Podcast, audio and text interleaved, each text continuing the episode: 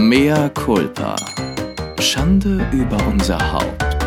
Der Podcast mit Lilly und Chris. Hallo, hallo, einen wunderschönen Tag und äh, herzlich willkommen zu einer neuen Folge von Mehr Culpa trifft. Heute habe ich die Ehre, nämlich ein Gespräch mit Leonie Daimann führen zu dürfen. Leonie, wir kennen uns jetzt schon ein paar Jährchen. Leonie ist nämlich die Gründerin von unserer wundervollen, wundervollen Organisation Project Wings. Und ich habe mir gedacht, da ich jetzt sehr wahrscheinlich, wenn ihr das hört, gerade im Wochenbett liege und ähm, ja, das Baby kennenlerne, widme ich eine Folge wirklich einer ähm, total, einem sehr sinnvollen Thema, was mich selber nach wie vor fasziniert, interessiert ähm, und äh, Leonie hat sich netterweise die Zeit genommen und wird uns jetzt mal ein bisschen durch äh, die Organisation führen. Herzlich willkommen, Leonie. Wow, was für eine Anmoderation. Vielen Dank, dass ich hier sein darf. Hi, Lilly. Hi. Du bist ja selber auch mehr Culpa-Fan, ne? Klaro. Muss man da dazu sagen. Deswegen ist das hier eine ganz runde Geschichte. Also du bist äh, genau hier und jetzt am richtigen Ort. so, ähm, also, ich äh, mache mal eine kleine oder Einführung, hole euch mal praktisch ab. Woher kenne ich denn Leonie eigentlich? Das ist eine ganz äh, lustige Geschichte. Meine Mutter wieder. Leute, ihr wisst das, immer meine Mutter. ähm, die, die kommt übrigens auch irgendwann mal in den Podcast, aber ich habe schon mit Chris besprochen, ich werde mich dann rausziehen. Er soll das machen. Das kann nicht, das kann nur eskalieren. ähm, meine Mutter hat euch kennengelernt auf einer Veranstaltung, wo sie einen Preis übergeben hat, ne? An euch, glaube ich. Ist das richtig? Ja, fast genau. Also sie war auch eingeladen, ähm, weil es ein Preis von Seiten einer Küst nee, fürstlichen Familie hier in der Ecke ist. Mhm. Und äh, deine Mutter saß natürlich im Publikum, ich glaube sogar in der ersten Reihe. und ähm, Marc, mein Partner und mit auch Mitgründer und Mitgeschäftsführer, hat den Preis entgegengenommen, als sie mich plötzlich über die Bildfläche huschen sah weil ähm, ja er den fundamentalen Eco-Brick, ihr werdet später noch erfahren, was das ist, nicht in der Hand hatte. Ah, okay nicht in der Hand hatte. Genau, er hat ihn vergessen und ich wollte äh, schnell mal rüberhüpfen, um ihn ah, ihm in die Hand okay, zu drücken. Okay. Und dabei hat deine Mutter irgendwie mich bemerkt Vielleicht, weil ich genau vor ihren Füßen entlang gehuscht bin. und ähm, hat sich danach zu mir umgedreht und äh, hat uns für unsere coole Idee gelobt. Ja, meine, meine Mutter, die kriegt alles mit. Also das war früher auch schon immer so. Das, der ist nie etwas entgangen. Man konnte auch lügen, wie man wollte. Sie hat es immer rausbekommen. Aber in dem Fall äh, nahm es ja ein glückliches Ende, denn sie hat mitbekommen, dass ihr noch Schirmherren sucht. Also paar in Anführungszeichen Promis, ähm, die so ein bisschen eure Geschichte auch nach außen weitertragen oder das Ganze unterstützen. Und äh, Mama hat dann, glaube ich, René und mich ins Spiel gebracht. Und sie wusste nämlich, dass ich auch eine Organisation wirklich aktiv gesucht habe, für die ich mich engagieren wollte. Und so wurden wir einander introduced und äh, man muss es einfach sagen, wer euch kennenlernt, der ist eh dann immer dabei. Deswegen seid ihr auch seit 2019 eine der schnellst wachsendsten ähm, Organisationen Deutschlands, ne? Das ist richtig. Genau, richtig. Und ich finde es so krass. Leonie, das, ich muss es einmal sagen. Leonie, du bist 24 Jahre jung. Mhm. Es ist so krass, wenn man mit euch redet. Wie alt ist Marc? Ähm, Mitgründer und Partner. da musste ich kurz überlegen. Der wird jetzt 27. Der, nimm dir mal ein paar Minuten. Der wird jetzt 27. ja, aber es ist, es ist so krass, wie, ähm, wie weise ihr seid. Ich muss es mal so sagen. Nein, aber ähm, ihr habt einfach, ihr habt da eine ganz tolle Idee gehabt und jetzt müssen wir mal erzählen, was es damit auf sich hat. Also ihr baut ein, oder wir alle zusammen bauen ein Recyclingdorf auf Sumatra. Mhm. Und äh, ja, da, daran hängt noch ganz, ganz, viel, ganz viele weitere Projekte. Also erstmal, das Recyclingdorf wird wirklich wortwörtlich aus Plastik gebaut. Erklär das doch mal bitte. Genau, also ich hole mal ein bisschen weiter aus. Erstmal, ich bin die Jüngste im Team. Wir sind alle mit einem zwei bis drei Jahres Abstand ähm, aufgeteilt. Also als wir gegründet haben im März 2019, da waren wir halt auch wirklich alle noch richtig, richtig jung. Ich war 20 und äh, der Rest jetzt auch wirklich weit noch unter 30. Und Aber darf ich da kurz, kurz, kurz einhaken? Da muss man auch erstmal Eier haben, ne? Mit 20 zu sagen, ja, ich gründe jetzt mal mit. Schon? Hast du da nicht, hast du, warst du da einfach blauäugig und naiv und das kam der Situation zugute oder hast du dir da auch mal Gedanken gemacht, ha, sollte ich das jetzt wirklich tun? Das ist doch auch äh, risky. Ja, ich glaube, also mit 20 hat man halt auch noch so eine gewisse Narrenfreiheit, weißt du? Ich hatte mhm. keinen Partner, ich hatte keine eigenen Kinder. Ich war wirklich absolut frei und deswegen auch frei in meiner Entscheidung.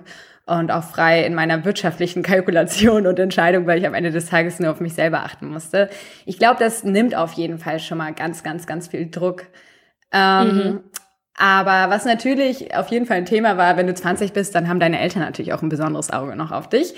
Und da ich nach dem Abitur mich erstmal gegen ein Studium entschieden habe und erstmal für verschiedene Hilfsorganisationen im Bereich des Fundraisings gearbeitet habe, kam natürlich, besonders von Seiten meiner Mutter, immer wieder dieser kleine Hint, du Kind, ne? Ja. Mach mal was Vernünftiges, studier mal oder zumindest eine Ausbildung. Ähm, das hat mich irgendwie auch ganz schön getriggert und ich war immer so, nein, ich mache es irgendwie anders und ich weiß noch gar nicht genau, was ich will. Ich wusste nur immer, ich will. Aber wolltest du es aus Prinzip anders machen oder ähm, hast du einfach gespürt, das ist nicht mein Weg? Ganz, ja, das zweite auf jeden oder Fall. Oder warst du schon so eine kleine Revolutionärin oder Rebellin zu Hause? Also ich war definitiv eine Rebellin zu Hause. Ich bin auch früh ausgezogen. Mit 16 hatte ich meine erste eigene Wohnung und war deswegen sowieso ein bisschen, also ich hatte einen anderen Weg als so der durchschnittliche gesellschaftlich angesehene Weg halt von einem jugendlichen mhm. Menschen normalerweise ist. Ähm, und ich wusste einfach nicht genau, was ich machen soll. Ich meine, Lilly, es gibt Milliarden Studienfächer. Wie soll ich denn wissen, welches davon mhm. mir am meisten liegt oder mit welchem ich irgendwie den Ja, klar, wenn, wenn, ja, und wenn nicht irgendwie beide Eltern Juristen sind und irgendwie ist immer klar, dass man in die Fußstapfen tritt oder so, ne, dann, dann, äh, ja, habe ich mich auch immer gefragt, woher willst du es wissen? Eigentlich musst du erstmal, musst erstmal ein paar Sachen ausschließen. Absolut. Und ich hatte natürlich auf meiner Liste noch zu studieren, allein schon um das ganze Studentenleben mitzunehmen, um ja, einfach die ganzen schönen Seiten des Studiums auch mal selber zu erleben. Ähm, aber dann kam das Leben halt irgendwie anders. Also erstmal habe ich eben die Arbeit bei Hilfsorganisationen im Bereich vom Fundraising gemacht. Da waren wir für größere Organisationen wie zum Beispiel UNICEF, den WWF oder auch SOS Kinderdörfer. Die meisten kennen wahrscheinlich alle drei Organisationen. Ja, ja. Ähm, genau, für die war ich erstmal tätig. Und bei der Arbeit habe ich auch Marc, mein jetzt Freund und Mitgeschäftsführer, Mitgründer, genauso wie Erich und Basti kennengelernt. Ähm, wir kommen nämlich eigentlich alle aus unterschiedlichen Teilen von Deutschland und ja, sind halt auch alle total unterschiedlich alt. Und bei der Arbeit sind wir halt zusammen äh, in Teams gewesen oder bei Seminaren gewesen und haben uns auch angefreundet, stückchenweise. Mhm. Und mhm. ähm, einer von uns, der Basti, der ist eh so ein richtiger Weltenbummler und Virtuose, der war gerade in Indien, der hat nämlich auch sonst immer noch andere Projekte besucht, vor Ort halt geschaut, wie das Ganze funktioniert, wie das läuft. Und da war er gerade in Indien, als er von einer Freundin gehört hat, du, hier, ich bin gerade in Sumatra, direkt am Regenwald, mega geiler Ort. Hier gibt's super viele Orang-Utans, ist wunderschön, musst du sehen. Außerdem habe ich gerade einen Menschen kennengelernt, der bastelt so Zeugs aus Plastikmüll. Das würdest du bestimmt cool finden. Und Basti, so wie er ist, ist natürlich erstmal direkt dahin geflogen und hat sich mit diesem Mann, Masner heißt er, ähm, angefreundet und hat halt mit ihm gemeinsam überlegt, wie man noch effektiver Plastikmüll irgendwie ja, einen Sinn verleihen kann. Masno hat nämlich zum Beispiel so Blumen oder andere Deko, Girlanden und Co. Mhm. aus Plastik gemacht. Aber seien wir mal ehrlich, also ich wette, Lilly, du würdest dir nicht so eine Girlande äh, freiwillig äh, in die Wohnung Ehrlich hängen. gesagt, ehrlich gesagt, nein. Davon gehe ich aus. Da kann die Absicht noch so gut sein, aber. Mhm. Genau. Und eigentlich ist das auch wirklich nur, ein, also das ist wirklich ein Tropfen auf dem heißen Stein. Also die Masse an Plastikmüll, die man irgendwie in Dekoration umwandeln kann, schwierig. Also haben wir geschaut, welche Möglichkeiten gibt's denn noch so. Zum Beispiel im Internet kursiert viel der Begriff Eco-Brick. Die meisten haben ihn wahrscheinlich noch nicht mhm. gehört. Am Ende des Tages ist es einfach eine Plastikflasche, eine leere Plastikflasche, die mit irgendwas gefüllt wird. Manche Menschen haben angefangen. Aber warte mal, habt ihr, habt ihr den Begriff erfunden oder gab's, gab's den Begriff schon und gab's Eco-Bricks schon? Eco-Bricks gab's schon, aber halt in unterschiedlicher Form. Also manche haben die einfach leer gelassen. Das heißt, es gibt auch Leute, die ja. zum Beispiel aus ganz vielen leeren Plastikflaschen, in denen halt nur Luft drin ist, Boote gemacht haben. Eignet sich natürlich mega gut mhm. dafür. Oder Menschen, die Sand in die Flaschen gefüllt haben, um daraus irgendwie Brunnen, Mauern oder auch Häuser zu bauen. Und manche Menschen haben angefangen, Plastikmüll da reinzustecken. Das ist natürlich eine super also smarte Plastik Idee. in die Plastikflasche. Mhm. Genau. Und da ist aber natürlich auch das Problem, und das haben wir auch eben bei diesem Masno aus Sumatra, den Herrn, den Basti kennengelernt hat, ähm, gesehen. Der hat sein erstes Mauerstückchen gebaut und da hat man die Plastikflaschen halt vorne und hinten, also den Flaschenboden und den Flaschendeckel noch so rausstecken gesehen.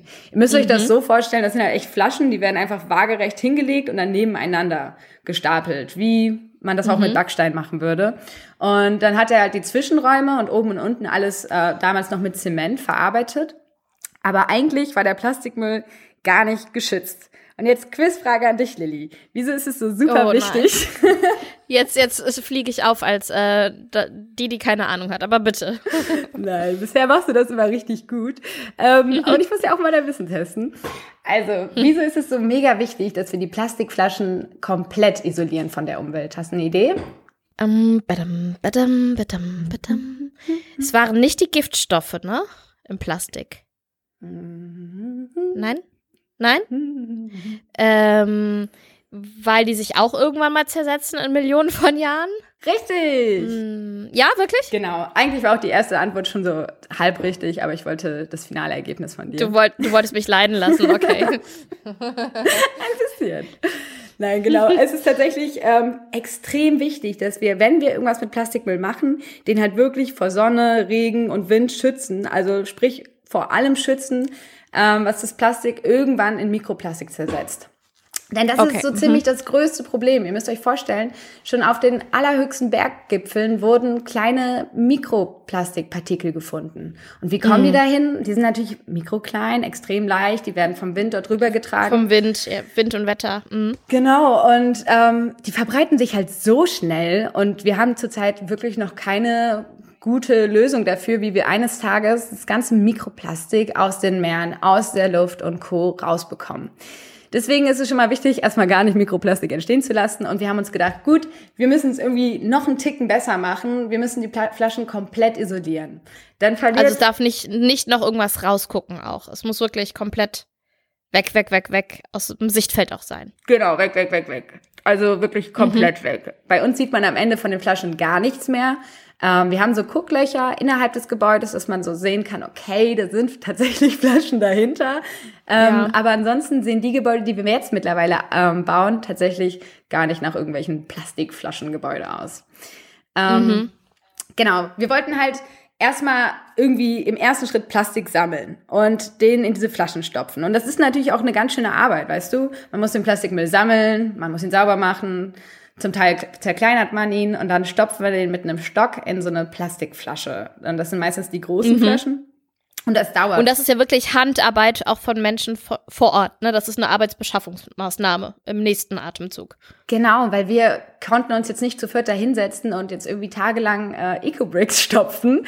Ähm, Deswegen haben wir überlegt, wie können wir die Menschen motivieren, dass sie halt maximal viele Eco-Bricks herstellen. Denn Müll gibt's dort auf jeden Fall genug. Ähm, Aber sag mal ganz kurz noch, ist das auch, wie man, wie, wie man so sagt, auch unser Müll? Also geht der europäische Müll auch in die, in diese Länder und verteilt sich dort im Regenwald? Ja, also das mit dem Plastik ist tatsächlich ein globales Problem. Ähm, Deutschland exportiert leider auch einen echt großen Teil des insgesamt anfallenden Mülls in Ausländer. Ähm, früher vor allem nach China, Indonesien, aber auch Malaysia. Mittlerweile geht aber auch ganz, ganz viel in die Türkei. Ich weiß nicht, ob du davon irgendwie schon mitbekommen hast. Nee. Mm Ja, das ist leider jetzt auch dort ein immer größeres Problem, denn äh, die Regierungen bekommen tatsächlich, äh, bezahlen ta dafür tatsächlich Geld, dass sie den Müll bekommen. Das liegt daran, dass Müll Also die Türken zahlen den Deutschen Geld, damit sie den Müll bekommen. richtig. Denn Aber wa was haben die davon? Genau, es ist, das sind Wertstoffe. Also am Ende des Tages kannst du ja eigentlich gut sortierten und getrennten Müll richtig Ja, recyceln. genau in den Wertstoffkreislauf irgendwie so zurückführen. Ja. Ähm, aber leider sieht es häufig ganz anders aus. Also als Beispiel, Indonesien sagt, hey, also sehr unrealistische Zahlen jetzt, ne? Aber wir nehmen äh, zwei so fette Container voller Plastikmüll von euch und wir Ja. zahlen euch dafür den und den Preis, denn äh, wir haben ja hinten die verschiedenen Unternehmen, große Firmen wie Unilever und Coca-Cola zahlen tatsächlich echt äh, jede Menge Kohle, damit sie eben Müll bekommen, den sie wiederum recyceln können, damit sie dann sagen können, hey, unsere Produkte sind aus recyceltem Müll. Ähm, Ja. Also der Kampf um recyceltes Plastik ist auch echt, also der Markt ist extrem heiß beworben. Ähm. Mensch, Lilly. Meine Stiefmutter, äh, meine Stiefmutter, meine äh, Schwiegermutter ist gerade reingekommen. Die ist übrigens der größte großartig. Project Wings Fan. Liebe Grüße. Liebe Grüße. Sowas lieben wir bei Mea Culpa. Wir sind ja immer, ob es eine Durchfallattacke ist oder eine Stiefmu äh, Schwiegermutter. Großartig. Ich bin erschrocken. Ja, wir schneiden nichts raus. Perfekt. Sag liebe Grüße. Habe ich, habe ich, habe liebe Grüße zugeflüstert. Sie hat euch alle gegrüßt. Ich weiß nicht, ob man es hört. Ähm, sie hat Blumen mitgebracht, wirklich. Sie ist übrigens einer der Süß. größten Project Wings Unterstützer, ähm, die wir nur so Cool. haben. Cool. Ähm, genau, back to the Müllproblem. Also, Indonesien hat jetzt Deutschland Geld gegeben und ähm, Plastik abgenommen. Yes. Ähm, Deutschland schickt also einen Container los, in dem halt also zwei Container voller Plastikmüll im besten Fall sind. Aber die Wahrheit äh, sieht leider häufig anders aus, denn ähm, manchmal, und das leider ganz mal so selten, werden auch Restabfälle in den Plastikmüll eingemischt. Ähm, weil Restmüll können wir ah. eigentlich nur thermisch verwerten, das heißt also verbrennen. Ja. Ähm, ist leider, also ja, Müll mit, also jetzt Beispiel jetzt für dich auch, ne? Vollgeschissene Babywindeln, die, ja. dafür gibt's einfach keine Lösung. also, das muss man halt einfach verbrennen und dann kann man zumindest bei, beim Verbrennungsvorgang dann quasi die Energie verwenden. Aber mhm. mehr geht da leider nicht. Und aber was dann halt, das ist ja, das habe ich mich auch immer mal gefragt, kann man Plastik nicht einfach verbrennen? Ja. Aber geht nicht, weil dann zu viele Giftstoffe wahrscheinlich in die Atmosphäre gelassen werden, ne? Mm, also die Müllverbrennungsanlagen in Deutschland, die sind schon echt auf einem hohen Standard und die haben richtig krasse Filter und haben auch ganz, ganz strenge Vorgaben. Aber es bringt auch nichts, wenn du ständig irgendwelche Rohstoffe der Erde entnimmst, daraus jegliche Art an Verpackungen und Produkten machst und es dann am Ende verbrennst. Ja. Also, na. Und äh, dann wieder neu zu neu zu entnehmen und den Kreislauf wieder von vorne zu beginnen. Ja, genau. Irgendwann ist ja, ja. auch, also irgendwann sind die Vorräte der Erde. Irgendwann halt ist mal gut, over. ne? Genau. Ja. Ähm, und genau solche Geschäfte macht halt eben auch Indonesien mit Plastikmüll. Und also die Wahrheit sieht einfach so aus. Ich denke, die meisten von euch haben auch schon solche Bilder gesehen, irgendwie bei Arte oder ZDF oder sonst wo. Das sind echt gigantische Berge an Müll, weil der Müll kommt an und der wird dann halt dort gelagert. Und da müsst ihr euch vorstellen, Indonesien ist das drittbevölkerungsreichste Land. Das heißt, die haben selber jede Menge Müll und die schaffen es tatsächlich zurzeit nicht mal den eigenen Müll zu handeln. Deswegen sind wir mhm. ja dort mhm. vor Ort. Du hast zum Beispiel auf Bali, mhm. Bali kennt ihr alle wahrscheinlich, wunderschöner Urlaubsort, da gibt's ein ja, mangelhaftes, aber es gibt ein Waste-Management-System. Mhm. Und da gibt es auch viele Organisationen, die sich dafür einsetzen, weil der globale Fokus einfach sehr auf Bali liegt. Naja, für die Tourismus ist ja auch irgendwie, darf jetzt nicht super viel Plastik im Wald rumliegen, ne? Irgendwo, dann kommen sie ja auch irgendwann nicht mehr. Mhm. Das ist ja immer so mit diesen Orten, die dann im, im internationalen Blickfeld sind. Ja, genau. Und ähm, Bali ist aber, ihr dürft euch das gerne mal parallel dazu auf der Karte anschauen, also wirklich ein Mini-Fleck Mini, an Insel. Mini, ja. Wirklich. Sumatra oder auch Java sind viel größer. Und wir sind halt. Ja, und was man, was, was ich auch nicht wusste, bis ich euch kennengelernt habe, Sumatra hat den zweitgrößten Regenwald der Welt. Ne? Man redet immer nur vom Amazonas, aber Sumatra, Indonesien, hat ganz, ganz eine Artenvielfalt vor dem Herrn. Mhm. Also da steht auch viel auf dem Spiel. Absolut. Und deswegen ist es einfach auch meiner, also ich kann es natürlich nur aus meiner privilegierten deutschen Sicht betrachten, aber ich finde es eine, also Wahnsinn, dass man einen so wichtigen Ort, ich meine, der ist ja auch für das gesamte globale Klima einfach von großer Bedeutung, dass man ja. den so krass zumüllt. Und direkt eben in Bukit Lawang, das ist dort, wo unser Projekt ist, das ist direkt am Eingang zum Gunung Leuser Nationalpark, einer der, wie du eben schon meintest, wirklich artenreichsten Regionen der ganzen Welt. Da gibt's keine Müllabfuhr. Also da sind die mhm. Menschen seit Jahrzehnten dafür verantwortlich, irgendwie ihren Müll zu verarbeiten. Oder und wir fassen mal zusammen, die haben ihren eigenen Müll und es kommt noch Müll aus dem Ausland dazu. ja. Das, das, ist Wahnsinn, ne? krass. Wahnsinn. Ist auch eigentlich total pervers, ne, dass ein Land freiwillig Geld dafür zahlt, um noch mehr Plastik zu bekommen. Ja, es, ist, es scheint ja irgendwo unterm Strich, muss es ja immer noch ein gutes Geschäft Lukrativ sein. Lukrativ sein. Genau. Mhm. Aber ähm, wir haben jetzt zum Beispiel auch in unserem deutschen Team haben wir einen Praktikanten, richtig coolen, der kommt aus Indonesien, der ist in Jakarta, der Hauptstadt von Indonesien, groß geworden. Und der hat mir auch erzählt, dass in Ostjava ist einer der größten Müllhalden überhaupt. Und viele Menschen leben halt davon, also einfach Locals, ganz normale Menschen, die äh, morgens da hingehen mit einem Korb und dann sich durch diese extremen Müllberge durcharbeiten und versuchen dort irgendwelche sinnvollen Rohstoffe rauszuziehen, um sie dann eben später privat in ganz kleinen Mengen an Firmen weiterzuverkaufen. Und du musst dir das vorstellen, die, die haben keine Schutzkleidung, die haben gar nichts. Die stehen da mhm. in diesen Müllbergen, die seit Jahrzehnten dort gesammelt werden. Das sind so viele Krankheiten, so viele ja, Dinge, Seuchenschleuder, ne? ja. ja extrem krass. Naja, und da will die Regierung jetzt wohl das Ganze äh, zumachen, weil die einfach nicht mehr hinterherkommen. Also das ist einfach eine ganze Landschaft mit Straßen und verschiedenen Ebenen, die wirklich ausschließlich aus Müll besteht. Und was ihr halt auch macht, das muss ich jetzt da sofort einwerfen, das ist so cool, ihr baut nicht nur ein Plastikdorf, wir kommen gleich noch genauer dazu. Ihr unterstützt ja auch wirklich die Menschen vor Ort mit Projekten. Ähm, ihr habt ja eine Müllabfuhr eingeführt. Also das musst du, musst du noch mal erklären. Mhm, genau, also ja im ersten Also Schritt ihr geht, ihr geht ja wirklich an, an den Kern. Ihr geht ja nicht nur an die Symptome, an den Müll, der da rumliegt, ihr geht auch wirklich an den Kern des Problems und versucht da auch noch was zu ändern. Also ich muss echt sagen, ehrlich, als wir gegründet haben, da haben wir uns einfach gedacht, shit, wir müssen irgendwas machen. Wir haben alle ein bisschen Erfahrung aus den verschiedenen Organisationen, für die wir schon unterwegs waren, aber also erstmal war auf jeden Fall Handlungsdruck da, der uns motiviert hat, überhaupt zu agieren. Dann wollten wir eben extrem ja. viel Plastikmüll sammeln und den eben in die Flaschen stopfen, weil so fliegt er schon mal nicht herum. Er ist komprimiert, schön gut zu transportieren und zu verlagern. Da, darf ich noch eine Frage einwerfen? Ich, ich finde es so spannend. Ich habe so viele Fragen. Warum seid ihr mit der Idee dann nicht äh, zu UNICEF, ähm, WWF, äh, was weiß ich was gegangen? Wenn da ja schon so große bestehende Organisationen sind und ihr habt auch schon für die gearbeitet? Ja, das ist eine gute Frage, gut gesetzt auch. Ja, also am Ende des Tages, wir haben natürlich für andere Hilfsorganisationen gearbeitet, dort unsere Erfahrungen gesammelt und die guten Seiten, aber halt auch eben die Kritikpunkte kennengelernt. Und da haben wir. Die zum Beispiel wären? Ah, ja, also, also ich kann jetzt so Klassiker sagen. Ja, genau, fehlende Transparenz, mhm. obwohl die sich wirklich, die geben sich extrem Mühe, die haben ja Jahresberichte, die machen Zahlen und Angaben von allem und sonstiges. Aber natürlich. Also der schlechte Ruf eilt den so ein bisschen voraus, würdest du sagen, oder ist da auch schon was dran? Nee. Dass die Spendengelder nicht alle ankommen und äh, so weiter und so fort. Du, es ist, glaube ich, ein bisschen komplexer, als man das meistens so versucht irgendwie zu ja. greifen, weil das sind ja riesige Unternehmen, gigantisch. Also UNICEF, ja. ich weiß nicht, wie viele Mitarbeitenden sie haben, aber die haben auf jeden Fall mehr als 150 Projekte auf dem ganzen Globus verteilt. Und natürlich passiert bei so großen Organisationen auch immer wieder etwas, was nicht im Sinne der Satzung ist, also was nicht einer gemeinnützigen Tätigkeit entspricht. Das heißt, dann kauft sich irgendwer eine Luxuskarre ähm, und zahlt sich ein Gehalt aus, was eventuell unangemessen ist. Oder mhm. ähm, es passieren leider auch natürlich Übergriffe, gerade bei der Arbeit mit Kindern, also ob körperlicher oder sexueller Art, ist beides leider schon tatsächlich vorgekommen. Und dann kann es halt mhm. eben 3000 Projekte geben, die super laufen. Dann gibt es dieses eine, in dem was passiert und natürlich stürzen sich Medien darauf und natürlich vermisst es ja. auch den Ruf. Aber das liegt dann auch tatsächlich an der Größe der Organisation.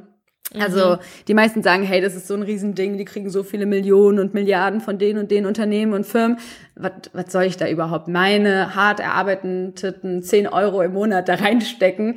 wenn am mhm. Ende irgendwie der Geschäftsführer mit einer Luxuskarre da lang fährt. Also das sind tatsächlich so mhm. Aussagen, die man häufig hört und die auch Leute daran hindern, einfach zu spenden. Sie haben nicht das Gefühl, dass ihr Geld so eingesetzt wird, wie sie es eigentlich wollen. Sie haben nicht das Gefühl, dass sie ausreichend Einblick haben in die Projekte. Viele Projekte kannst du vor Ort auch nicht besuchen. Bei vielen verstehe ich es, bei anderen nicht. Ähm, da denke ich schon, dass man das öffentlich auch zugänglich machen könnte es schafft halt auch einfach Vertrauen und Transparenz, wenn du dir selber anschauen kannst, was du da eigentlich mitfinanzierst. Ja, ja.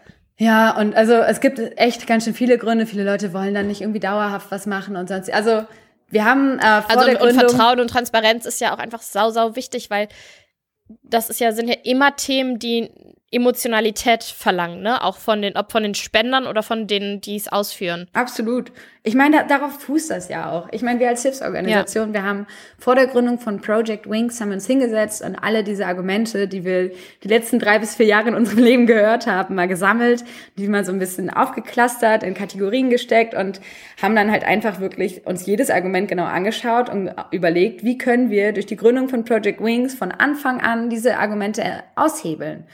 Also als mhm. Beispiel, wir können, also jeder, jede einzelne Person, die das gerade hört und auch jede andere Person, die kann jederzeit, auch ohne Ankündigung, einfach nach Bukit Lawang fahren, nach dem Recyclingdorf fragen und auf Umwegen oder auf direkten Wege wird äh, dann dahin kommen und kann das Team kennenlernen, kann genau sehen, wo mhm. die eigenen Spenden und Gelder eigentlich wirklich ankommen, was genau damit gemacht wird. Man kann vor Ort mithelfen. Und was man auch ähm, als besonderes Merkmal eigentlich herausbringen kann, ist, dass wir als Gründer und Gründerinnen einfach auch offensichtlich in der Öffentlichkeit stehen und uns auch allen Fragen stellen.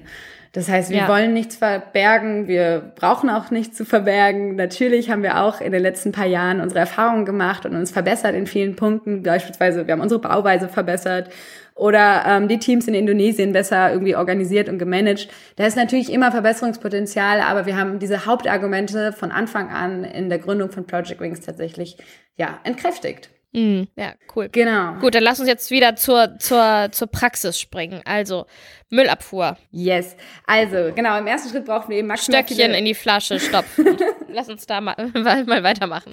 Guter Stichpunkt. Das, das, weil ich finde das total schwierig, oder ich fand es am Anfang total schwierig, mir das vorzustellen, Plastikdorf, hä, wie, wie, was?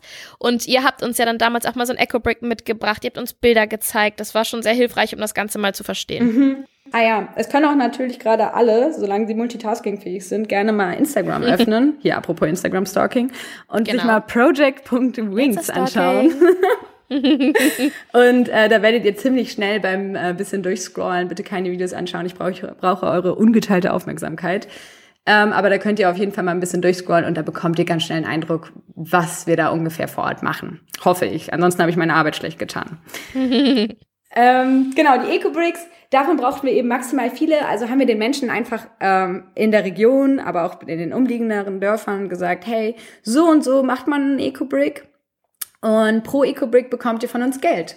Wir haben uns da so ein bisschen an dem deutschen Pfandsystem orientiert, was ja mega gut läuft, weil dadurch einfach alle möglichen Menschen, also ob es jetzt zum Beispiel Marc und ich sind, wir bringen unseren Pfand auch weg und wir freuen uns natürlich auch über die Kohle, die dabei rumkommt. Aber für andere Menschen mhm. ist es tatsächlich also das Haupteinkommen. Ne? Wie viele Flaschensammler mhm. gibt's in Deutschland? Wahnsinnig viele.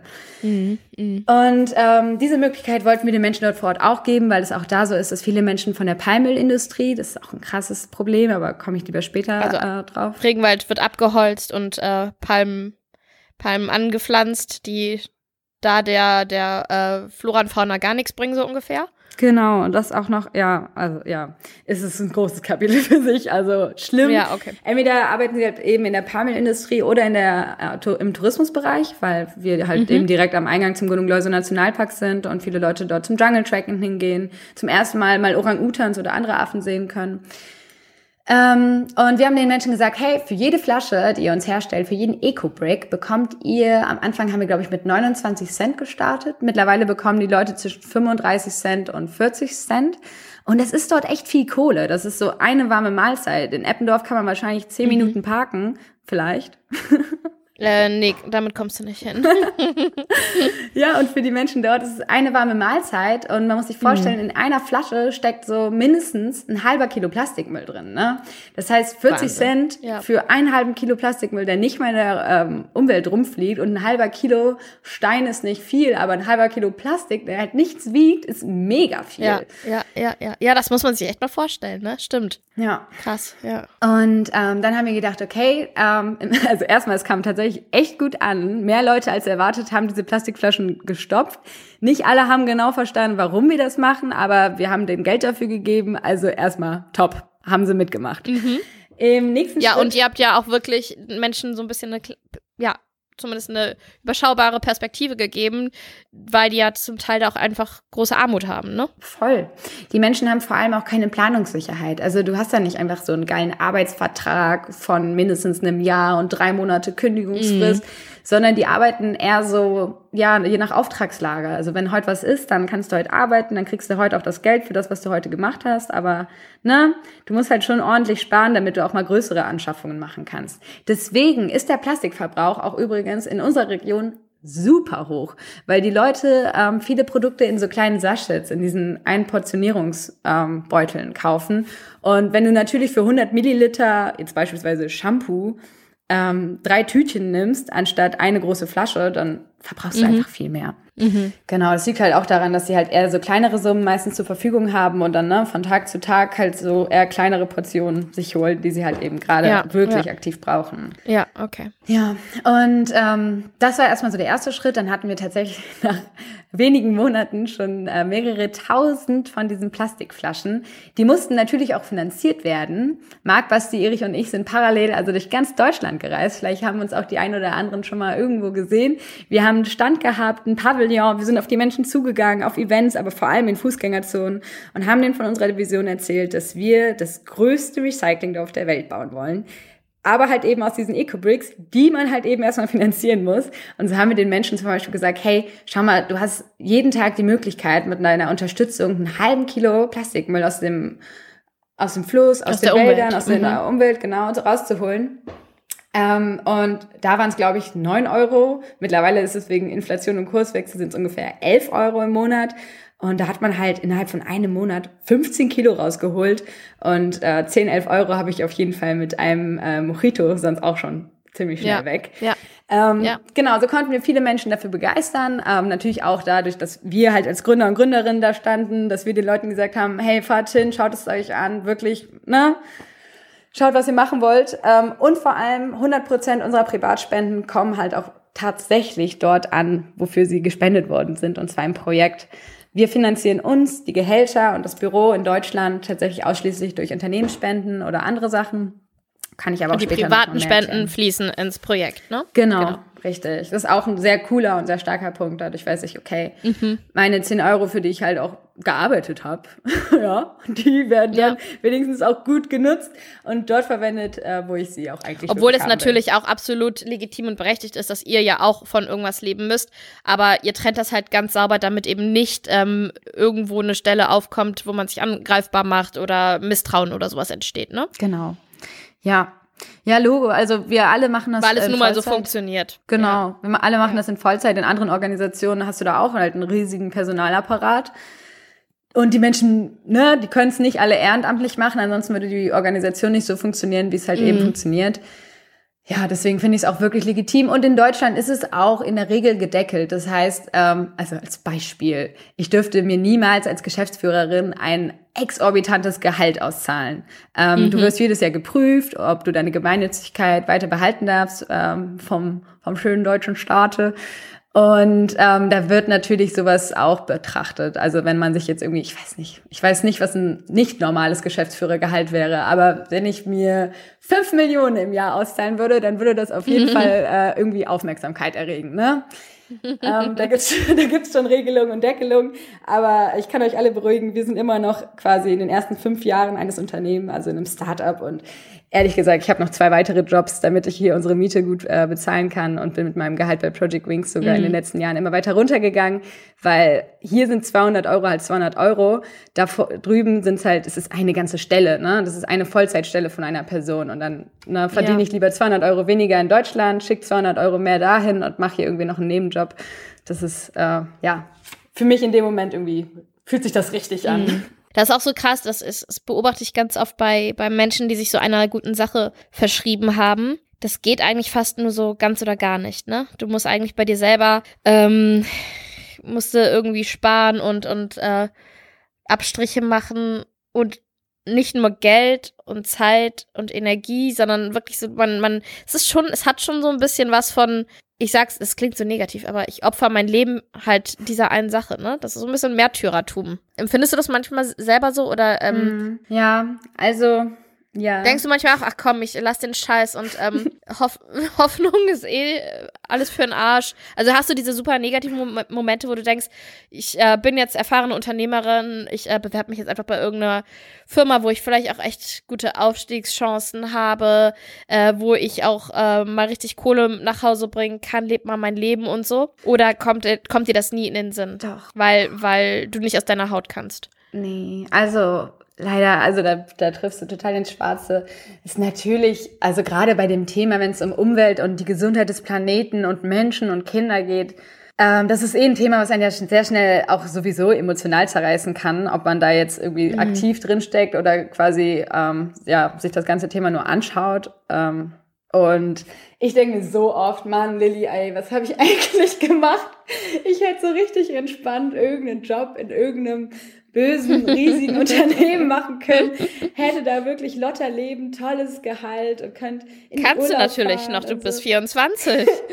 Ganz genau, weißt du, das ist tatsächlich auch ein Gedanke, mit dem ich mich immer wieder beruhige. Ich denke mir immer so, Alter, ist egal, ich habe, ich habe, egal wie das wird, also ich habe auf jeden Fall noch die Narrenfreiheit und kann jederzeit noch mal irgendwie mein ganzes Leben umschmeißen. Ich denke nicht, dass das passiert, weil ich ziehe tatsächlich extrem viel aus der Arbeit und natürlich gibt's eben so schwache Momente, in denen mein Geist eigentlich nur, weiß ich nicht, Wohlbefinden und Komfort haben möchte und stattdessen habe ich aber sieben Punkte, die gerade irgendwie brennen und also du kennst das ja wahrscheinlich auch in deiner Familie. Ja, aber, aber nicht annähernd, nicht annähernd auf dem Level, auf dem ihr euch bewegt, ne? Nicht annähernd. Ja, Hier bei nicht. mir in Eppendorf in meiner Bubble ist schon die Welt ganz in Ordnung. Natürlich, hm. aber es sind ja trotzdem, ich weiß nicht, weißt du, wenn Caspis Thema wieder rumnervt und René hm. nicht da ist und dann passiert noch irgendwas in der Wohnung, ich weiß nicht, Wasserschaden oder so, dann ist man halt einfach in dem Moment voll ausgelastet und gestresst. Dann ist es, das sind reale Probleme, die haben eine Daseinsberechtigung. Und genauso, ähm, und also wirklich tatsächlich ähnlich vergleichbar fühlt es sich dann in dem Moment an, wenn ich merke, boah, ich komme diesen Milliardenpunkten nicht hinterher. Und manchmal denke ich mir auch so, okay, wie sollen wir jetzt eigentlich die ganze Welt retten? Und mhm. das sind natürlich so Panikgedanken, ähm, aber da kann ich mich immer ganz schnell auch wieder beruhigen, weil ich mir einfach denke, hey, es gibt von uns so viele Menschen. Mhm. Es gibt so, so, so viele Menschen, Initiativen, Organisationen, Gruppierungen, die sich dermaßen stark und aktiv für den Planeten, für die Gesundheit von Menschen, Tier, Natur einsetzen. Und das war wirklich 24-7. Und ich mhm. glaube, das ist halt auch wirklich die Lösung. Wenn ganz, ganz viele Menschen ein bisschen was machen, ein paar mhm. ganz, ganz viel, und dann kann auch ein paar fast gar nichts machen, aber ich glaube, die können wir auch noch dazu bewegen, dass sie ein bisschen was tun, weil dann sind wir halt eine, dann sind wir sozusagen die kritische Masse, dann, dann können wir wirkliche Veränderungen erreichen. Also dann, äh, eigentlich ist das so ein Schwarmdenken, ne? Genau, voll. Weil, ich, also ich muss auch jedes Mal ähm, mich wieder auf unser Projekt fokussieren, den Blick wieder auf die dort herrschenden Probleme ähm, bringen, weil wenn ich mich zu sehr auf der Welt umschaue, dann ja, dann habe ich das Gefühl ja, einer ja, Lähmung. Könnt's ja, könnt's ja überall anfangen. Mhm. Und was ich bei euch auch so faszinierend finde, ich, ähm, das habe ich dir ja auch schon mal gesagt. Also ich habe ja mal, bin ja mal nach Kreta mit in und habe ähm, eine Woche lang mit Hunde und Katzen eingesammelt und mit kastriert und das ist eine super geile Organisation. Super, super, super geil.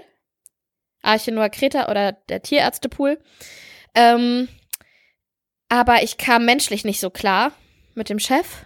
Hm. Ist jetzt gemein, dass ich es auch sage. Also der ist wirklich total nett und total großzügig und total, also bewundernswert, was der Mann leistet.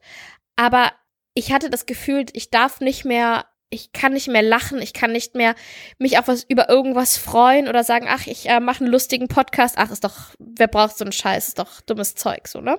Ich habe das bei euch das Gefühl, dass ihr, ich meine, ihr seht mehr als alle anderen auf dieser Welt so zusammen, diese Ernsthaftigkeit hinter diesen ganzen Problemen, aber ihr verliert den Spaß an der Sache nicht. Ihr seid irgendwie habt ihr ein Lächeln im Gesicht und transportiert das mit Freude und ich finde, das ist, glaube ich, am Ende auch so ein bisschen ich glaube daran, dass das so der Weg und der Schlüssel ist, dass die Menschen das gerne machen und nicht nur, weil man kurz davor ist, von der Brücke zu springen. Weißt du, was ich meine?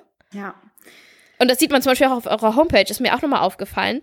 Auch wenn ihr das Team vorstellt, ihr habt total lustige, positive, tolle Bilder von, von allen Leuten auf der Homepage. Macht die bitte nicht, verändert die nicht, die sind großartig.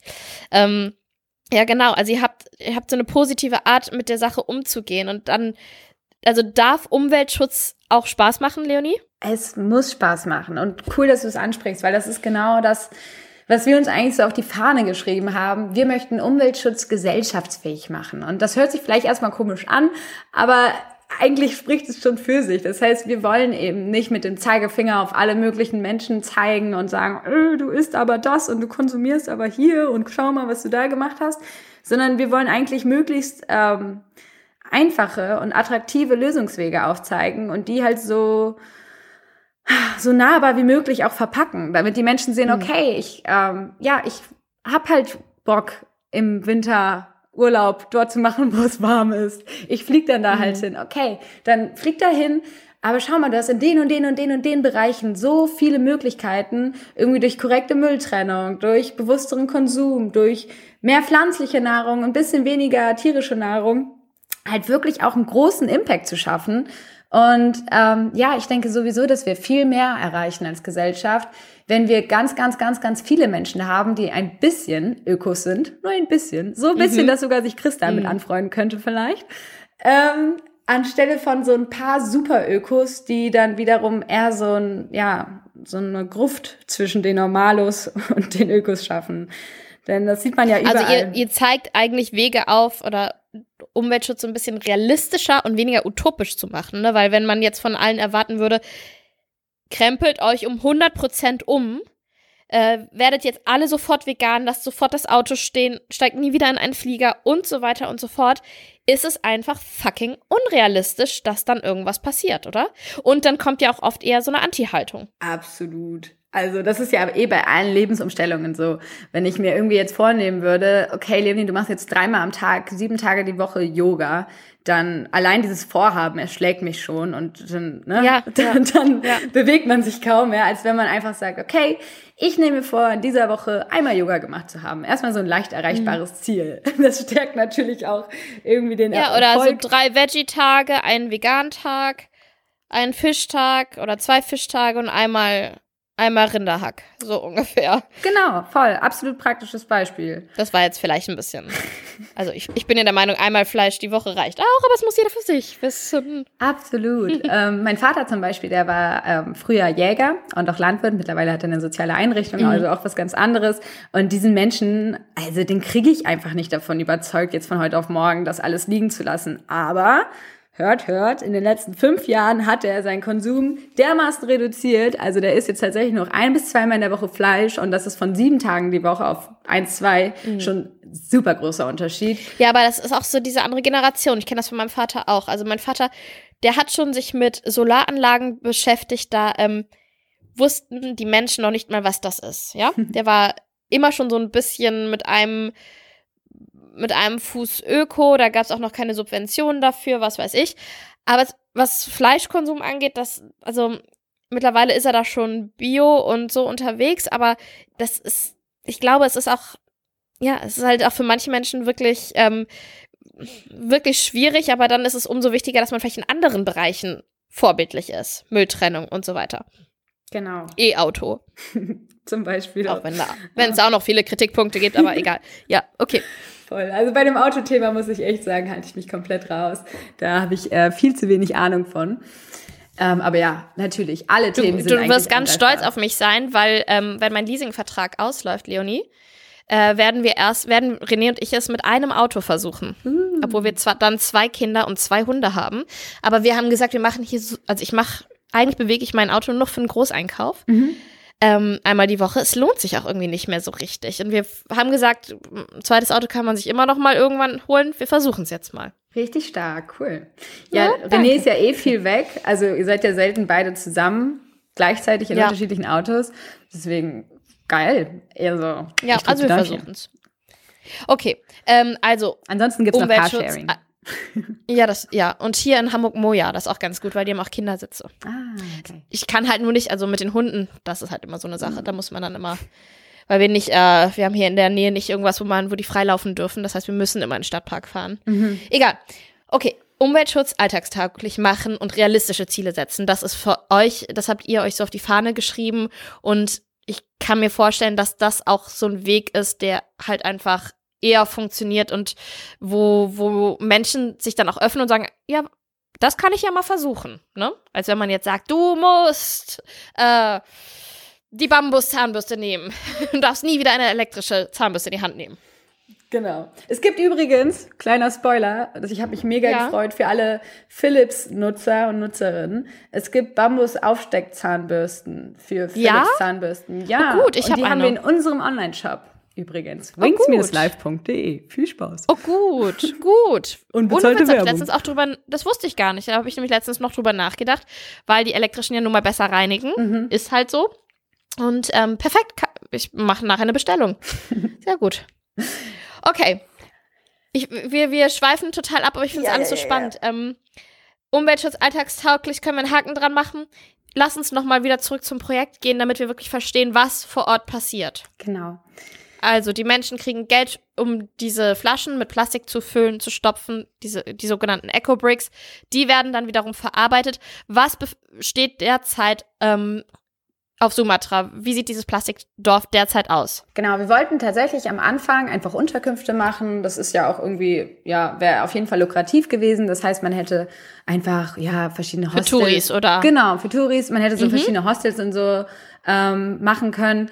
Und das haben wir aber erstmal mit den Locals vor Ort abgesprochen und die meinten, ey, wir haben ja eh selber schon Unterkünfte und das sind alles lokal betriebene Sachen. Und ihr würdet halt schon auch in Konkurrenz mit uns stehen. Ne? Also begeistert mhm. waren sie davon nicht. war kein Problem für uns. Wir dachten uns einfach nur, wir wollen diese Dinger verbauen.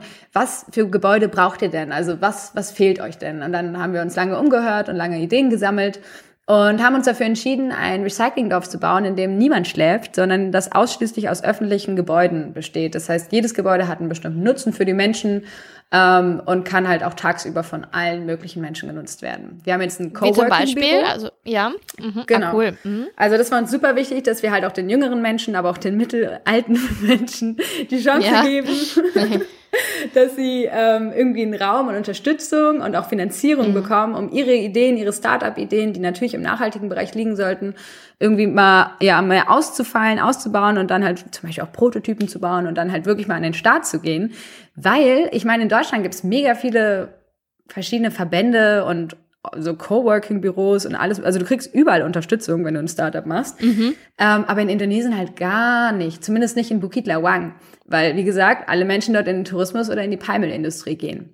Und da wollten wir einfach der mhm. lokalen Wirtschaft ein bisschen unter die Arme greifen und vor allem jungen Menschen die Möglichkeit geben, ihre Träume da zu verwirklichen. Dann haben wir ein Green Education Center gebaut. Das ist quasi wie so ein Klassenraum für alle. Das heißt, dort können alle möglichen Schulen, aber auch ähm, so, es gibt manchmal so äh, Unigruppen aus Jakarta, aber auch Medan, der nächstgrößeren mhm. Stadt in Sumatra, die kommen äh, vorbei und schauen sich das Ganze an, das Recyclingdorf, werden von uns geschult und können halt in diesen Klassenräumen halt ihren eigenen Umweltunterricht auch machen.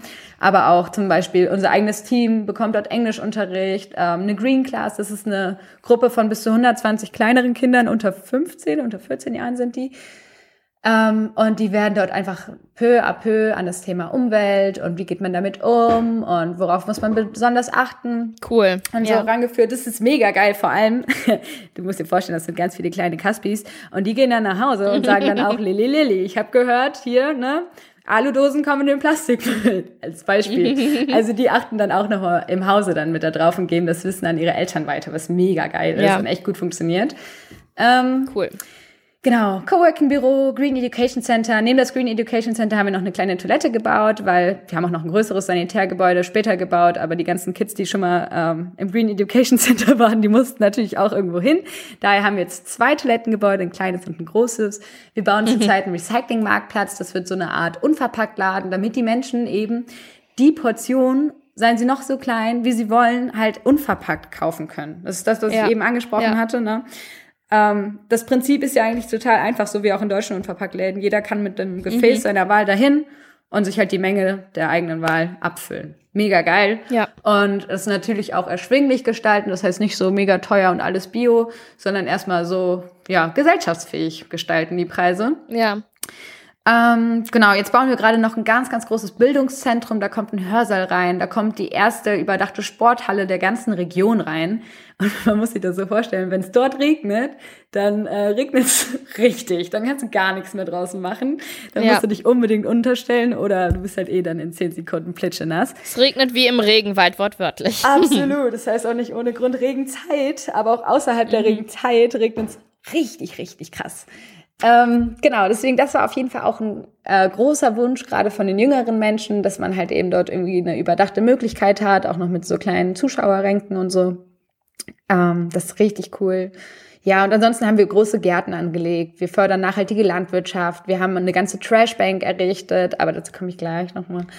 Ähm, genau, wir versuchen halt wirklich in allen möglichen Bereichen von Mensch, Natur und Tier ja, einen Impact zu schaffen. Denn am Ende des Tages ja, und, ja. sind Mensch, Natur und Tier die drei Aspekte, die das Thema Umwelt eigentlich ausmachen.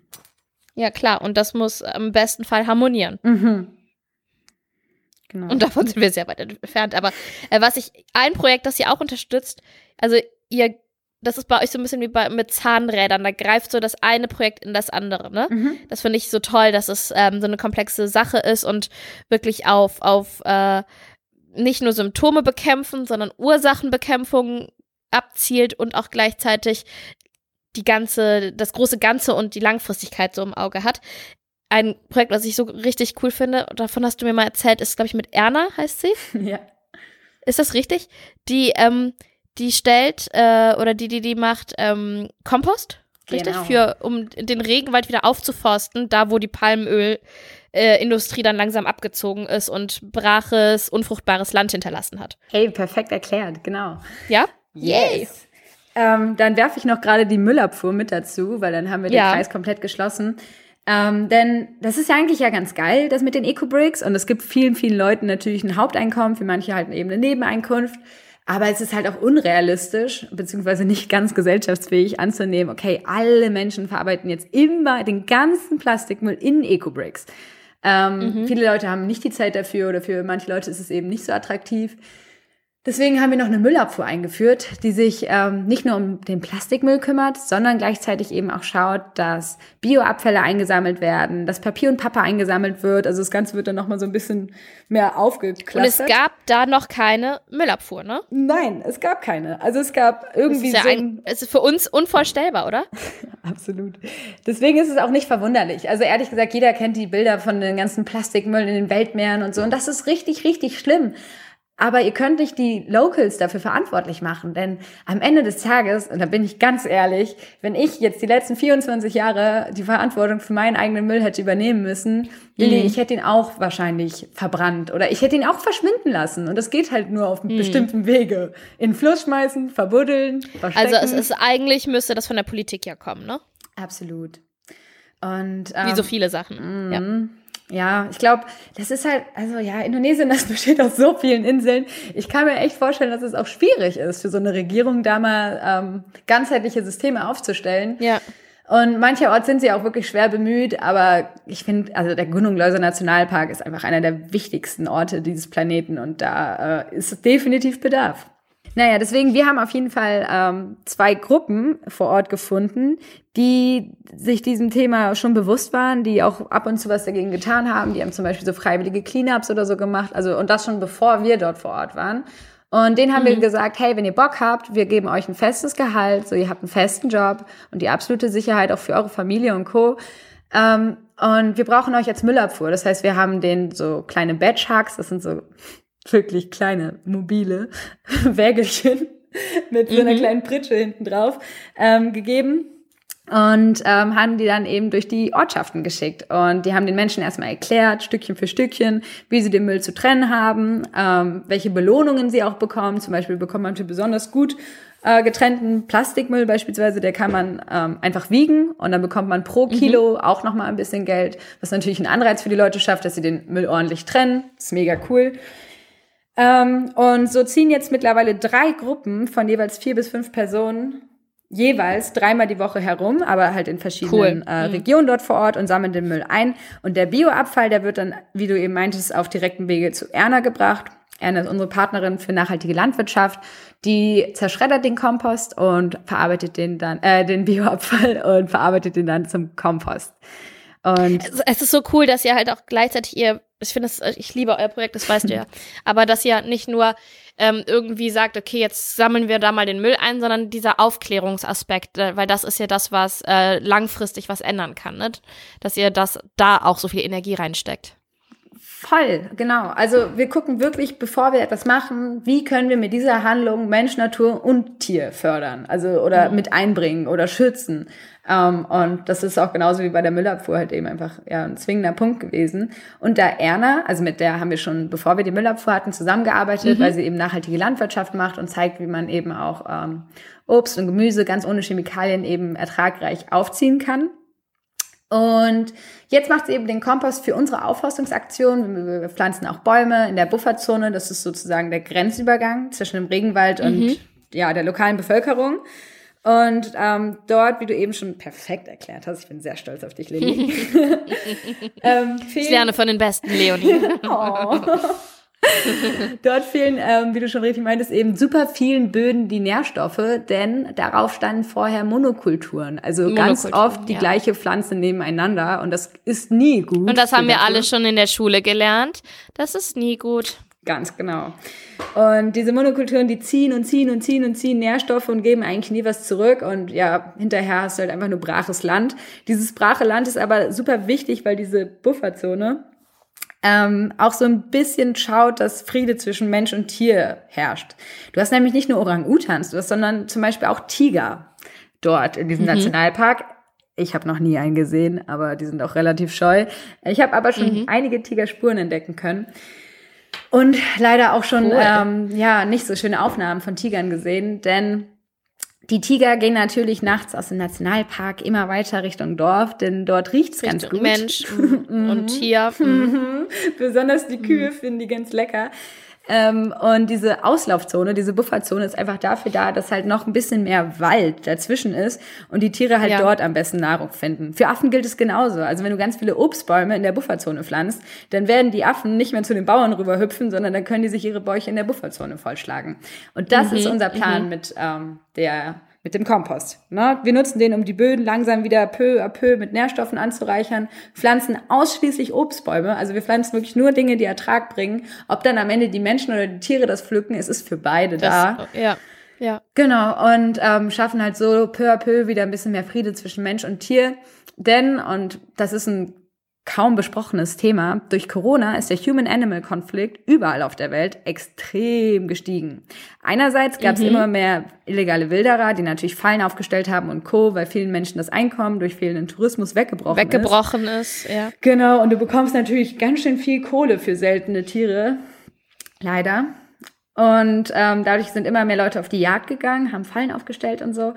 Aber und wir haben doch noch alle so so gesagt, ah, Corona ist so gut für die Umwelt, weil jetzt fliegt man weniger. Ja, also war ein zweischneidiges Schwert auf jeden Fall. Es war gut, mhm. es hatte aber auch seine Nachteile. Ähm, natürlich war es zum Beispiel auch gut, dass niemand mehr in den Regen, also nicht mehr solche Massen an Menschen jeden Tag da in diesen Nationalpark gelaufen sind. Ähm, aber es war auch schlecht, weil dann war mehr Ruhe im Wald und die Tiere haben sich weiter aus dem Nationalpark rausgetraut. Rausgetraut, ja. Ja, und für so einen Tiger war dann auch die Hemmschwelle immer geringer, ähm, ja, sich mehr am Rande aufzuhalten. Ähm, und so waren es leider viel mehr Tigerangriffe. Also ich erinnere mich vor allem zwischen November 2021 und Februar 2022.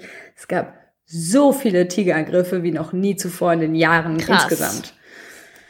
Ja, ähm, genau. Und deswegen, solche Sachen sind halt einfach extrem wichtig. Und da, da können wir halt auch nicht die Frühste stillhalten. Wir wollten natürlich erstmal was mit Plastik machen und das größte Recycling auf der Welt bauen. Aber wenn du einmal vor Ort bist, dann siehst du, wie eben, wie du meintest, dass wie so Zahnräder alles ineinander greift und wie man halt auch eigentlich an diesen verschiedenen Stellschrauben am besten gleichzeitig drehen muss. Warte mal kurz, ich muss mir das gerade aufschreiben, weil das finde ich einen ganz mega interessanten Aspekt, warum Corona die Tigerangriffe so hochgefahren hat. Ähm, damit möchte ich nur für diese Folge werben. ähm, das musste ich mir gerade auf, aufschreiben. Ähm, und habt, es gibt natürlich, natürlich die Kritiker, die sagen, es gibt in Deutschland genug Probleme, warum so weit? Das hast du ja eben erklärt, ähm, warum euch äh, Sumatra so, so krass am Herzen liegt. Aber gleichzeitig frage ich mich oder würde ich jetzt gerne erfahren, wo wollt ihr damit hin? Kann man diese Echo Bricks vielleicht auch irgendwann maschinell herstellen, dass man viel mehr davon machen kann. Kann man damit wirklich auch in anderen Ländern Häuser bauen, dass noch mehr Plastik aus der Natur verschwindet. Und äh, auf der anderen Seite kann ich mir auch vorstellen, hat natürlich so ein Plastikdorf, das ist natürlich auch erstmal ein interessanter Begriff, eine Wahnsinnssignalwirkung äh, für die ganze Welt, oder? Okay, ganz viele Fragen ähm, auf einmal. Ich bin keine gute Journalistin, aber du wirst damit umgehen können, Leonie. Hoffentlich. Also, okay, ich fange jetzt einfach mal irgendwo an. ja. Die Eco-Breaks. Ähm, die sind tatsächlich super sinnvoll, aber so unser Ziel ist gar nicht, dass die irgendwann maschinell hergestellt werden können oder werden sollen, denn ähm, am Ende des Tages sind die Eco-Bricks halt wirklich eine Einkommensmaßnahme. Und ja. das Prinzip lässt sich auf der ganzen Welt adaptieren. Ich meinte ja eben schon, Eco-Bricks gibt's ungefüllt, mit Sand gefüllt, mit Plastik gefüllt. Ne? Also das, das Prinzip gibt's auf allen Kontinenten bereits. Es gibt auch so eine richtig große Eco-Brick-Community. Ähm, und man kann dieses System wirklich gut adaptieren. Das Einzigartige bei uns ist, dass wir daraus halt eben so eine Art Pfandsystem bzw. Belohnungssystem gemacht haben, dass die Menschen halt jetzt pro Flasche Geld bekommen. Und so kannst du auf der ganzen Welt Menschen dazu motivieren, mehr Eco-Breaks herzustellen. Es muss halt immer noch lukrativ, ausreichend gut für die sein. Also das ist schon so eine pff, 20 bis 45 Minuten Arbeit, so ein Eco-Break herzustellen. Und dann musst du ja eigentlich sogar noch den Plastikmüll sammeln und das sauber machen, trocknen und so. Das ist ja schon Zeit, die das ja auch klaut. Ähm, deswegen genau, niemals maschinell, immer von Menschen, damit die halt auch dadurch eine Möglichkeit haben, Einkommen zu haben. Und ähm, Mensch, das waren so viele Fragen, ich weiß gar nicht, wo ich anfangen soll. ähm, genau, was aber auch noch vielleicht ganz wichtig zu verstehen ist, unsere Bauweise ja. ähm, hat halt auch diesen innovativen Aspekt, dass sie halt eben rückbaubar ist. Also wir nutzen mittlerweile ähm, fast gar kein Beton mehr. Beton hat auch echt einen beschissenen CO2-Fußabdruck. Das ist echt ja, krass. Ja. Und dann ist da auch noch Sand drin und das Thema Sandraub ist auch nochmal ein eigenes Kapitel für sich. Mhm. Also es ist nicht mhm. gut. Deswegen arbeiten wir jetzt hauptsächlich mit Lehm und der wird einfach mhm. aus Erde, Kuh, Scheiße, Reishülsen, mhm. bisschen Lemongrass und Wasser hergestellt. Ist mega. Lemongrass? Lemongrass, genau. Zitronengras. Why? Warum? Weil wir viel Weil zu viel davon haben und es gut riecht tatsächlich. ja, wirklich? Ja. Oh, ich liebe Lemongrass. Schick mal was rüber, wenn du das nächste Mal da bist. Das ist so teuer hier in Deutschland, ne? Da drüben wächst es ja. in riesigen ja. Büschen. Das ist echt heftig. Ich friere das schon ein, weil ich dann immer, weil du kriegst ja auch immer nur so große Packungen, so viel kannst du gar nicht verwerten und dann friere ich das immer ein. Dann habe ich es immer da. Cleverer. Egal, okay.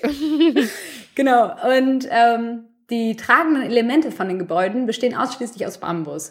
Halt auch super regional, wächst mega schnell, bindet CO2 mhm. beim Wachstum, einfach perfektes Material und sieht sogar echt ganz schön aus. Übrigens auch Lehm äh, kommt gerade so ein bisschen in den Trend, vielleicht ist das ja was für Chris. Denn Lehm ist richtig gut fürs Raumklima und fördert. Ich weiß, wir Haut. haben im Schlafzimmer haben wir Lehmwände. Also ja, weil, weil uns das auch gesagt wurde wegen Raumklima und ähm, wie heißt denn das nochmal so, diese, diese von außen kommende Umweltstrahlenbelastung, bla bla bla, Luftfeuchtigkeit, alles regulierend, also und es sieht sehr hübsch aus. Voll, ich finde es auch, also Kann ich sehr schön. empfehlen. Ähm, genau, deswegen leben sowieso, also schon damals vor tausenden von Jahren smart genutzt und äh, findet gerade so ein bisschen sein Comeback auch bei unserer Bauweise. Mhm. Und das Besondere am Lehm ist, auch im Gegensatz zum Beton, natürlich ist es viel nachhaltiger, aber Beton klebt ganz anders an den Eco-Bricks, als es Lehm tut von, ähm, also die Eco-Bricks kannst du von Lehm. Besser oder schlechter? Mh, hm, schlechter. Das ist aber für uns mhm. besser. Denn unser Ziel ist, dass die Häuser rückbaubar sind. Das heißt, Jetzt haben wir schon über 100.000 von diesen Eco-Bricks gesammelt insgesamt. Krass. Und ein extremer Großteil davon ist sogar auch schon verbaut. In jedem Haus stecken so zwischen 10 und 50.000 von diesen Flaschen drin. Also das größte Bauprojekt steht gerade an mit den 50.000. Das, das wird auch noch was. Wahnsinn. Ja, ehrlich. Also ja, Wahnsinn finde ich auch.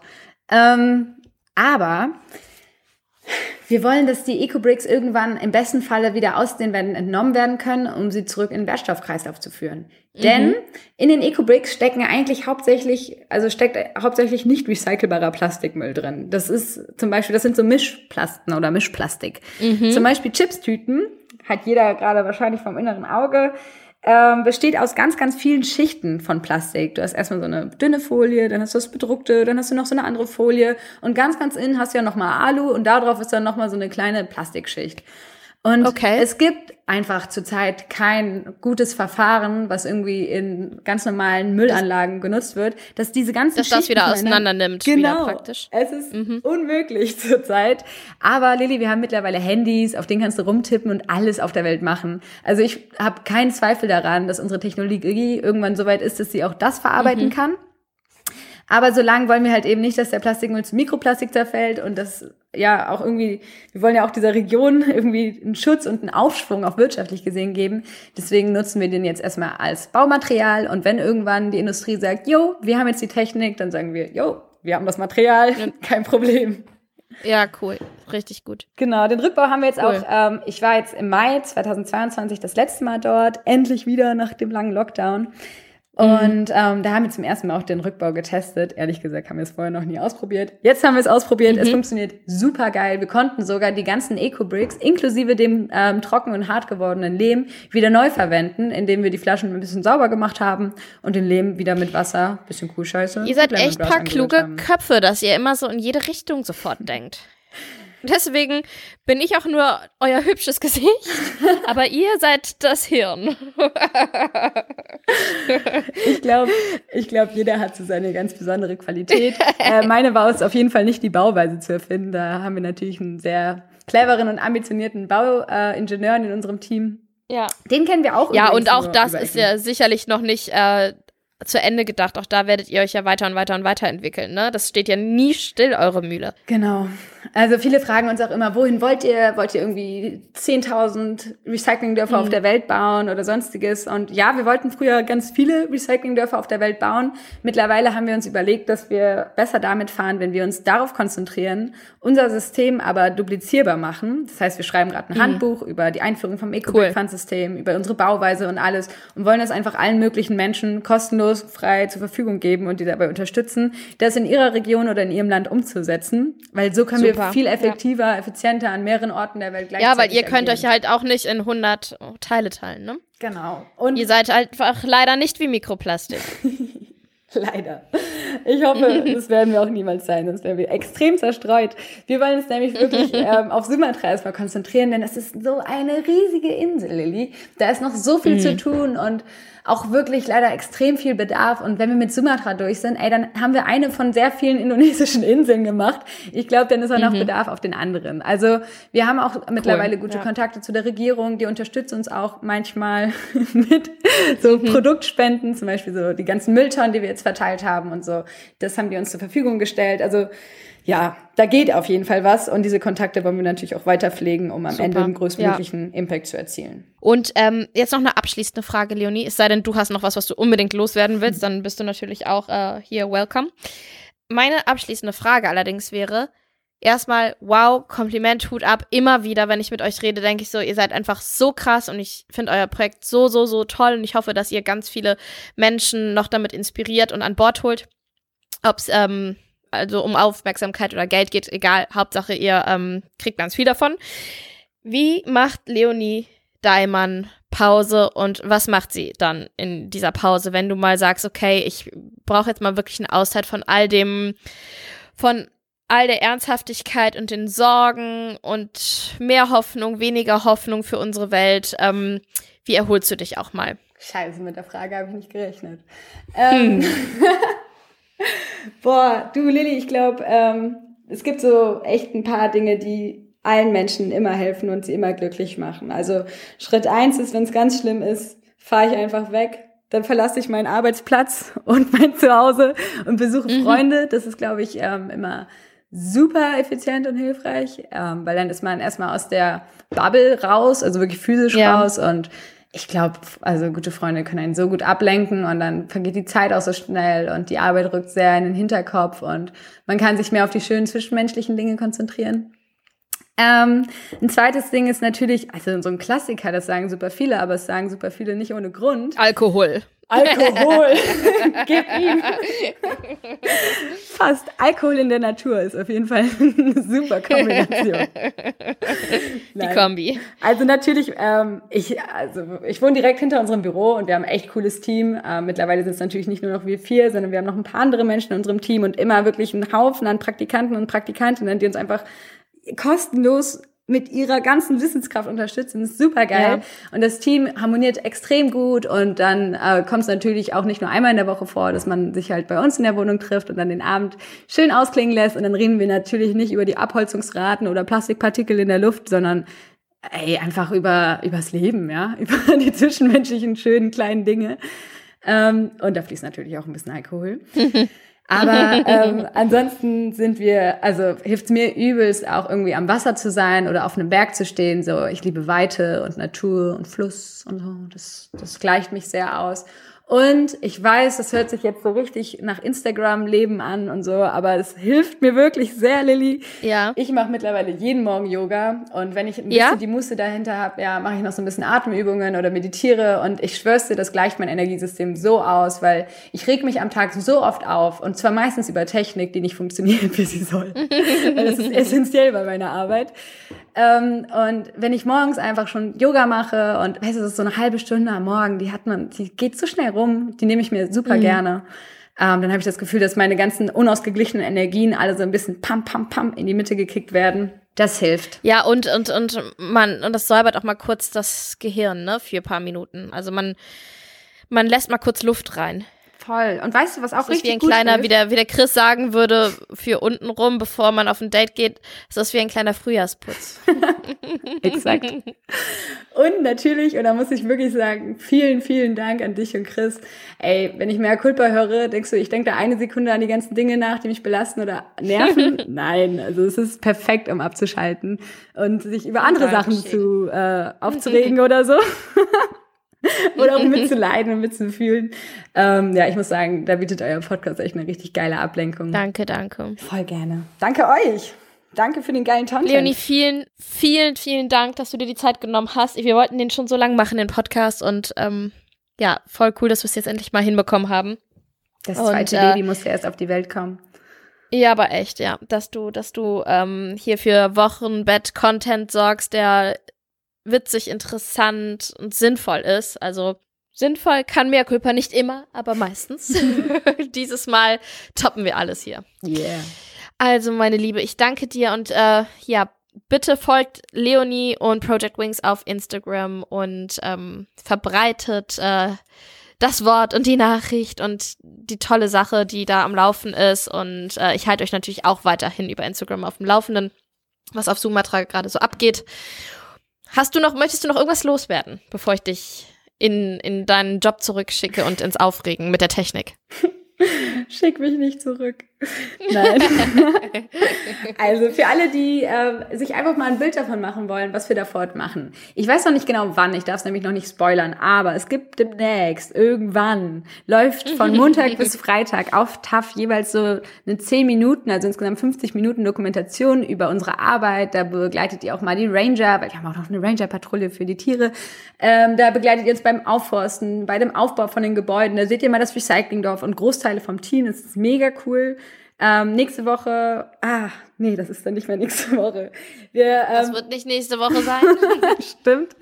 Wir werden auch vom RTL Spendenmarathon unterstützt, denn auch in Deutschland wollen wir ganz, ganz viele Menschen erreichen und starten damit den jüngsten und frischesten. Wir machen nämlich Umweltbildung an deutschen ähm, Umweltbildungs äh, Bildungseinrichtungen. Und das Aller, Allerwichtigste, ähm, was ich noch auf jeden Fall euch allen mit auf den Weg geben möchte, ist, man fühlt sich super häufig erschlagen von den ganzen Problemen, die es so gibt. Aber das Geile ist halt wirklich, dass jeder einzelne Mensch etwas tun kann. Und auch wenn die Aufgaben so krass groß und unbewältigbar irgendwie wirken, man kann trotzdem auf jeden Fall etwas tun. Und wenn ganz, ganz viele Leute ganz, ganz viele Dinge an ganz, ganz vielen kleinen Orten tun, dann können sie das Gesicht der Welt verändern. Das ist so ein ganz schönes Zitat und es ist absolut wahr. Und wenn ihr sagt, okay, ich kann jetzt aber nicht meine Koffer packen und nach Sumatra fliegen, ist eh besser so, ähm, dann geht auch einfach mal auf unsere Webseite und schaut dort mal nach, was ihr oder wo ihr uns unterstützen könnt.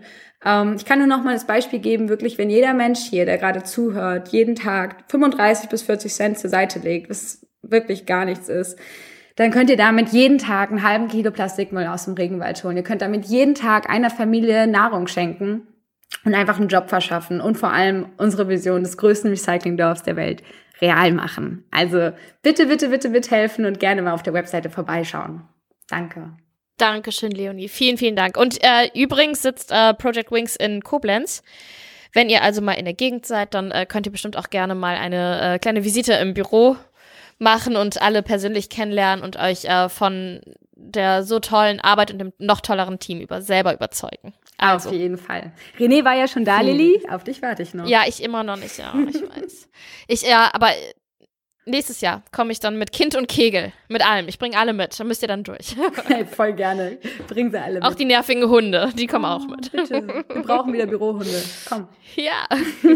Also, und ähm, das Wichtigste natürlich zum Schluss, Leonie, stay sexy. Oh yeah, stay woke. ja, sehr gut. Ciao. Mea culpa. Schande über unser Haupt. Der Podcast mit Lilly und Chris.